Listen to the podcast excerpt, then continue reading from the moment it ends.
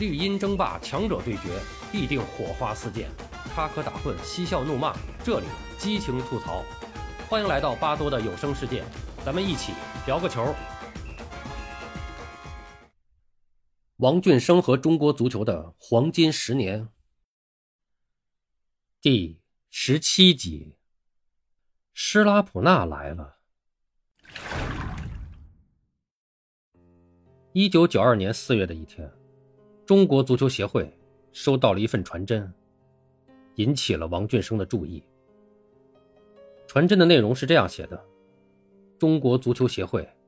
尊敬的王俊生常务副主席，我和梅斯曼先生反复协商后，达成共识，由上海大众汽车有限公司出资，与中国足球协会一起，聘请德国高水平的教练员。”执掌中国国家足球队，为中国足球早日冲出亚洲献上我们的微薄力量。落款是上海大众汽车有限公司总经理方红，副总经理梅斯曼。可以说这份传真啊，是毛遂自荐。这个想法呢，应该说跟王俊生是不谋而合，但是也不知道这个具体的方案是怎么弄，怎么个操作法。王俊生就和这个孙宝荣，还有杨秀武研究以后，他们就决定派马克坚前往上海去了解情况。那么马克坚呢，就是去了一趟上海，那么他带回来的信息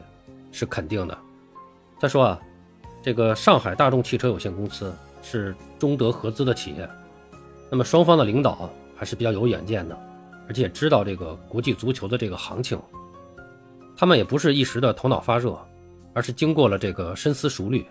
想为中国足球事业做出一些贡献，聘请外国教练来中国执教，这个在足球界是有过这样的先例的。那么在中国呢，基本上啊，就是，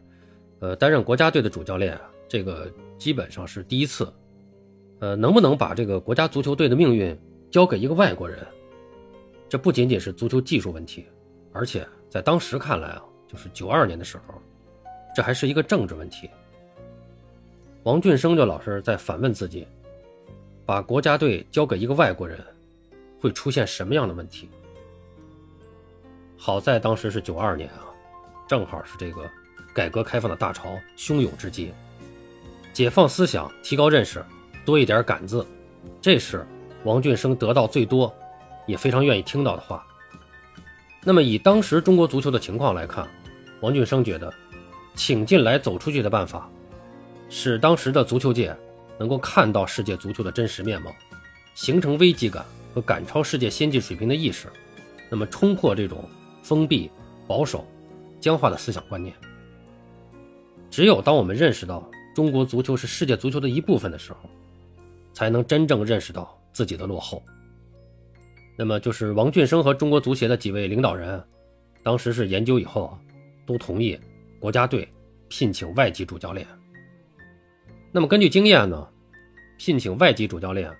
必须要具备三大前提，就是足够的资金，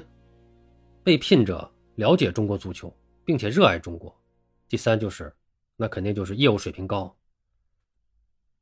上海的新闻媒体是率先报道了此事，全国其他的媒体也相继进行了报道，一时之间。聘请外籍教练担任中国国家男子足球队主教练的消息，成为了新闻热点。特别是，在国奥队兵败吉隆坡、未获得进入奥运会决赛入场券的情况下，我们聘请一位外国的高级教练来担任中国国家队主教练，无疑是给盼望中国足球振兴的中国人带来了信心与希望。王俊生呢？就是询问这个马克坚，因为马克坚是他亲自去了上海，就这个事儿跟上海大众进行了洽谈。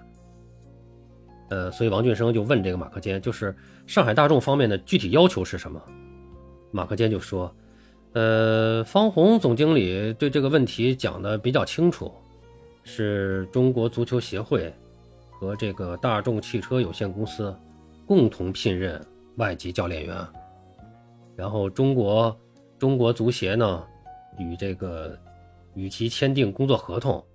大众公司呢与其签订工资合同，三方再签订一个聘任合同啊，这是其一。其二呢，聘请的教练员要同意为上海大众汽车有限公司做必要的产品促销及宣传。那么至于教练员的管理，大众公司不参与，挑选教练员由中国足球协会来决定。马克坚讲到这儿呢，这个王俊生也就比较清楚了这个上海大众的一个全部的打算。那么在中国足球处于当时啊是处于一个比较困难的时候，这实在是一个摆脱窘境的一个好办法。那么国家体委很快就批准了中国足协关于聘请外籍教练。担任国家队主教练的这个请示报告。那么，德国足球协会在收到中国足协和上海大众公司副总经理梅斯曼的电函以后，很快呢就发来了邀请，就是表示欢迎中国足球协会派官员赴德选聘教练员。那么与此同时呢，呃，被推荐的这个教练员的简历也被送到了中国足球协会技术部。那么当时啊，这个原来中国国家队的这个。广东籍的国脚叫古广明，他当时正在这个德国俱乐部踢球，啊，应该说古广明也是，呃，老一辈的咱们这个老国脚啊，也是非常有名的。当时他也是一个边路快马，当时在国家队里边，古广明在右，啊，沈祥福在左，应该说是我们两翼齐飞的代表人物。那么古广明的职业生涯的后期呢，是到了德国，呃，去了德国踢球，一直在德乙，应该说。呃，踢的还是不错的，他属于我们，呃，中国足球这个运动员留洋的一个先驱者吧。那么古广明当时呢，正在德国俱乐部踢球，那么他推荐的这个教练的简历也放在了马克坚的办公桌上。那么这个马克坚呢，就十分勇敢的接受了选择教练员的任务，啊，应该说真的，我觉得是很担当的。那么他呢，是带着中国足球协会还有上海大众汽车的这个使命，带着。中国广大球迷的希望，应该说去了这个德国足球协会的所在地，就是法兰克福。呃，那么一九九二年的中国足球界，可以说真的那个时候我们对世界足球还是知之甚少，国际足坛的这个关系网、人脉网还都没有建立起来。那么对于聘请外籍教练员啊，也不太摸门路，而且国内的这个压力呢又比较大，所以说这就给这个马克坚的这个选择工作也是增加了这个。很大的难度。那么，当马克坚踏上了这个德国的土地的时候，曾经担任过德国国家队的这些教练员都已经跟各个俱乐部签订了合同，正准备开始当赛季的职业联赛，基本上没有找到什么太合适的人啊，愿意到中国来执教。那么，就是后来我们选中的这个施拉普纳，当时施拉普纳也是跟这个曼海姆俱乐部已经签订了合同了。那么，摆在马克坚面前的教练。只有两个人供他选择，就是克劳仲和施拉普纳。那么，其实后来也有很多人问啊，当时为什么要选择德国教练？其实这个问题特别简单，应该说，首先还是受这个经费的制约，因为是上海大众汽车公司主动提出出资帮助中国足协聘请外籍教练，人家出钱，然后呢，人由你们来选。然后选来以后呢，也由你们来管，但是工资我们来出，就是赞助。那么大家知道，这个上海大众汽车是中德合资，所以这笔经费百分之五十是由德国公司支付的。那么所以就是聘请德国教练，这是出资方的要求。所以中国足球协会呢，也经过认真研究以后，就认为这个聘请德国教练有利有弊，但是总体来说还是利大于弊。所以当时最终就是确定了这个德国教练。说白了就是。人家出钱有这个要求啊，所以施拉普纳来中国执教，按现在的话说，那也叫带资进组。那本身德国队呢，当时啊就是已经是三届世界冠军的获得者，而且是当时九二年嘛，一九九零年刚刚那个夺得呃世界杯冠军，呃也夺得过欧洲杯冠军。那么他的技术风格和战术打法，那毫无疑问都是比较先进的。呃，他的教练员水平。肯定也是比较高的，至少肯定跟中国的教练员比，那水平还是高的啊。那么德国足球的这个管理，这个更是一流的，尤其在职业足球和国家队的管理方面。当时咱们足协的考虑就是引进一个教练员，不单单局限在技战术上，还要引进人家先进的管理经验。那么德国足球的理论也是先进的，呃，实践也是先进的，管理也是先进的。那么，如果这个德国的教练员能够将德国的理论传到中国足球界，也是势必对我国这个足球运动的发展产生一个比较重大的影响。